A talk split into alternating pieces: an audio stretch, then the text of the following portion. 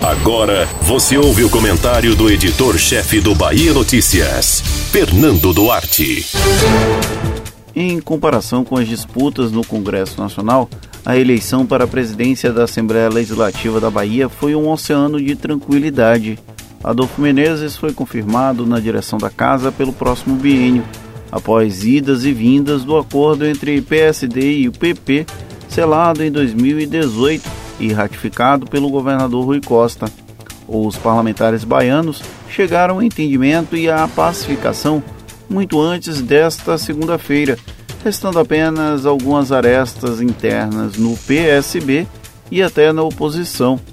A minoria, todavia, chegou a um denominador comum logo cedo e garantiu três nomes na mesa diretora. É parte da regra da proporcionalidade das bancadas. Porém, o movimento de garantir o apoio à candidatura de Adolfo há algum tempo permitiu que isso fosse cumprido sem grandes entraves. Como a oposição é um grupo bem reduzido, a estratégia de sobrevivência na Assembleia funcionou e os nomes indicados pelos deputados foram validados com o apoio da bancada de governo. A faísca de desentendimento coube a disputa entre Marcelinho Veiga e Fabiola Mansur. Após um sinal de que o cachimbo da paz teria sido acendido, houve o bate-chapa entre os dois socialistas com a vitória de Veiga. O jovem deputado é herdeiro político de Marcelo Nilo e comprovou que ainda há ascendência do antigo presidente sobre aliados do passado. Fabiola até relutou, mas não conseguiu vencer no voto correligionário.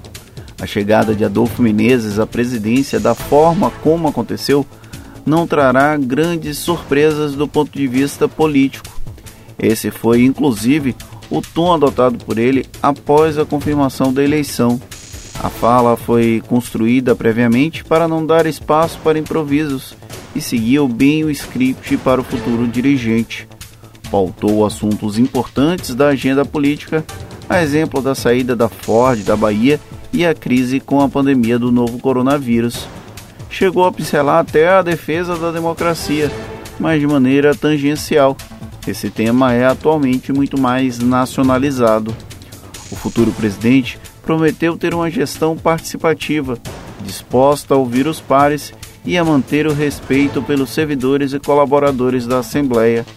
Mesmo que tenha havido registros de tensão com o antecessor, Nelson Leal, quando o então presidente articulou uma recondução ao cargo, Adolfo foi discreto. Agradeceu no mesmo tom adotado para outras figuras políticas, como os senadores baianos, o governador Rui Costa e até mesmo uma referência ao ex-prefeito de Salvador, Assemi Neto. Agora é esperar para ver como o novo dirigente se comporta. Você ouviu o comentário do editor-chefe do Bahia Notícias, Fernando Duarte.